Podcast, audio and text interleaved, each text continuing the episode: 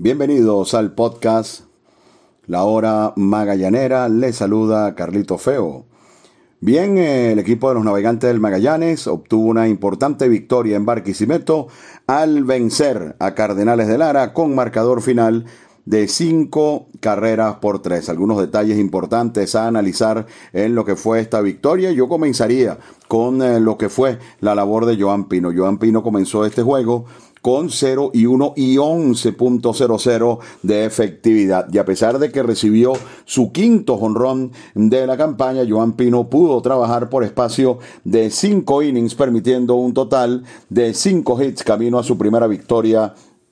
de la campaña. Eh, luego de que Gorky Hernández le conectaron cuadrangular en el inning número 2, en el tercero, luego de permitir un sencillo de Gabriel Moreno, obligó a Ildemaro Vargas a batear para doble play. Luego en el cuarto, otra jugada de doble play ayudó a Pino a salir eh, de los problemas. Y en el inning número 5, donde Gorky Hernández, su principal enemigo, comenzó con doble, fue capaz de salir del inning dominando a Cordero, ponchando a Segovia y dominando el peligroso René Reyes con un rolling al campo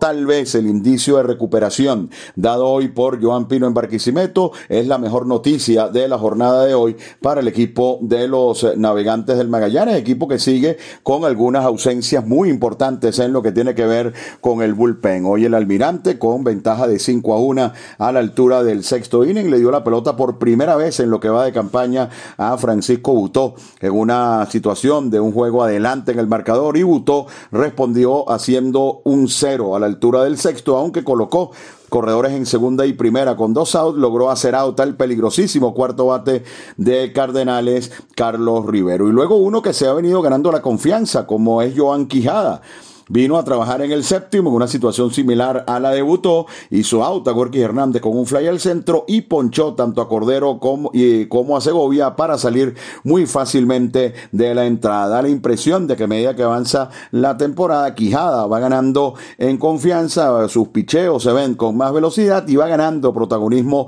en el bullpen del manager Carlos García. En el octavo vino Antonio Vizcaya con un descontrol que no es característico en él. Vizcaya en la mayoría de los juegos y esto es algo que en algún momento va a ser contraproducente en base al primer bateador del inning. Pues bien, hoy con ventaja de 5 a 1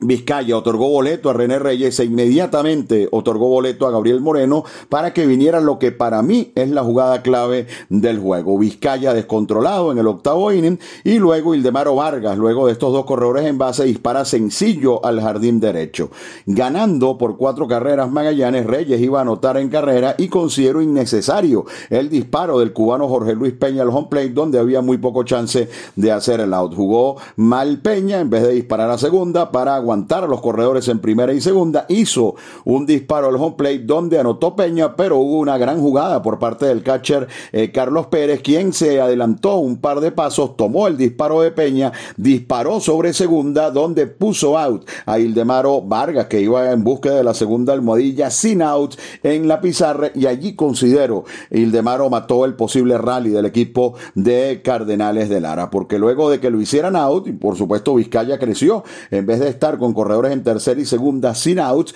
Tenía un hombre en tercera con un out y allí creció para dominar a Jackson Flores con fly de foul al catcher y ponchar sin tirarle a Jordanis Linares para hacer eh, o para salir del inning todavía con Magallanes adelante en el marcador con diferencia de tres. Y en el noveno inning, cuando eh, parecía que Lara tenía una reacción guardada ante eh, Jorge Rondón, luego de boleto a Carlos Rivero y sencillo de Gorky Hernández, hubo un batazo muy complicado de Cordero por el medio del campo, un batazo de esos saltarines muy difícil que fildió en gran forma Bielma y aseguró el out del corredor en la segunda almohadilla, en este caso Gorquís Hernández. Todavía seguiría atacando el equipo de Cardenales, vino un sencillo de Jonathan Mendoza que puso en primera la potencial carrera del empate, pero volvió a reaccionar Jorge Rondón como lo ha hecho a lo largo de toda la campaña y ante el primer picheo René Reyes pegó rolling por segunda que convirtió Mandulé play en un doble play combinándose con Angel Bielma. Ese fue el tercer doble play que ejecutó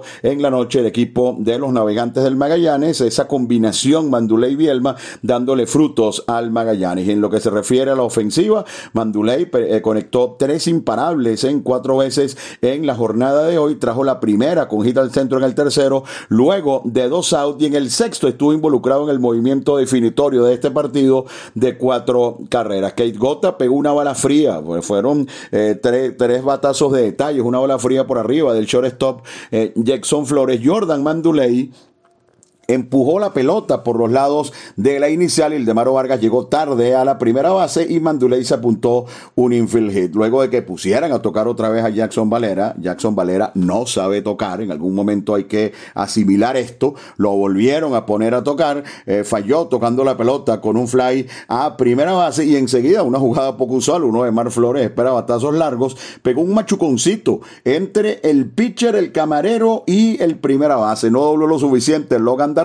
la pelota lo pasó y con una bala fría y dos batazos allí entre el pitcher y la primera base, Magallanes llenó las almohadillas para que Carlos Pérez con dos outs pegara gran slam, un batazo de línea por el jardín izquierdo que capitalizó el rally del Magallanes en el sexto inning y le terminó dando la victoria a los eh, navegantes con marcador final de cinco carreras por tres. Hay un par de noticias dentro de lo que tiene que ver con el equipo de, del Magallanes que obviamente eh, nos preocupan. Por supuesto, una lesión muy fuerte por parte de Henderson Álvarez previo al juego de ayer. Estaba en su, en su práctica habitual y se fracturó el fémur, una, una lesión muy dura para Henderson Álvarez, quien incluso ya fue operado en el día de hoy y pudimos ver en su cuenta eh, de Twitter que se encuentra bien, que está optimista y donde Henderson dice que él va a regresar. Eso es algo que a nosotros obviamente nos alegra mucho, pero ese regreso va a ser mucho más allá y por supuesto eh, Magallanes no puede contar más, muy obvio, con Henderson Álvarez en esta campaña. Sin embargo, eh, deseamos que Henderson Álvarez pueda tener una satisfactoria recuperación de esta fuerte lesión que lo sorprendió en eh, la jornada de ayer. Y por supuesto seguimos esperando información. En el último podcast hace un par de días hablábamos acerca de la Reinaldo dependencia, por decirlo de alguna manera, que estaba teniendo el equipo de los navegantes del Magallanes. Hoy Reinaldo Rodríguez bateó para doble play en el primer inning y luego de que Magallanes bateara el segundo inning, salió Jackson Valera a jugar en su lugar. Todavía no hay información oficial con respecto a Reinaldo Rodríguez y no sabemos si va a poder estar presente mañana ante el equipo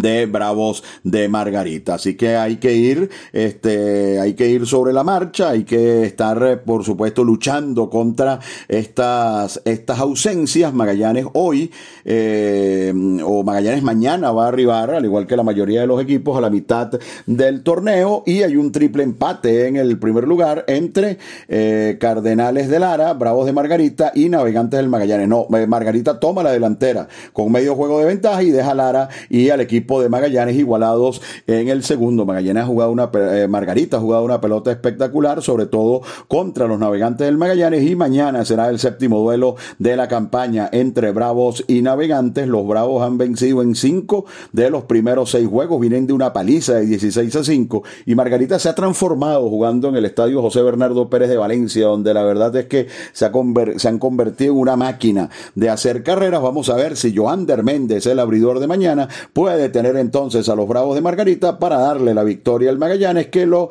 llevaría al primer lugar de la tabla de clasificación. Repito, mañana será el juego 20, exactamente la mitad del calendario para Magallanes. No se podrá contar más con, con Henderson Álvarez, eh, no se podrá, eh, hay que ver si se puede contar o no con Reinaldo Rodríguez. Hay otras ausencias importantes dentro del equipo de los navegantes del Magallanes y vamos a esperar. Magallanes anunció a Renato Núñez para el día 18. Mañana es 18. Vamos a ver si en definitiva aparece o no eh, Renato Núñez mañana con el equipo de los navegantes del Magallanes. Ganó Magallanes 5 por 3 al equipo de Cardenales de Lara. Con la producción de Carlos Alberto Fernández Feo Reolón, les habló en su podcast La Hora Magallanera Carlito Feo.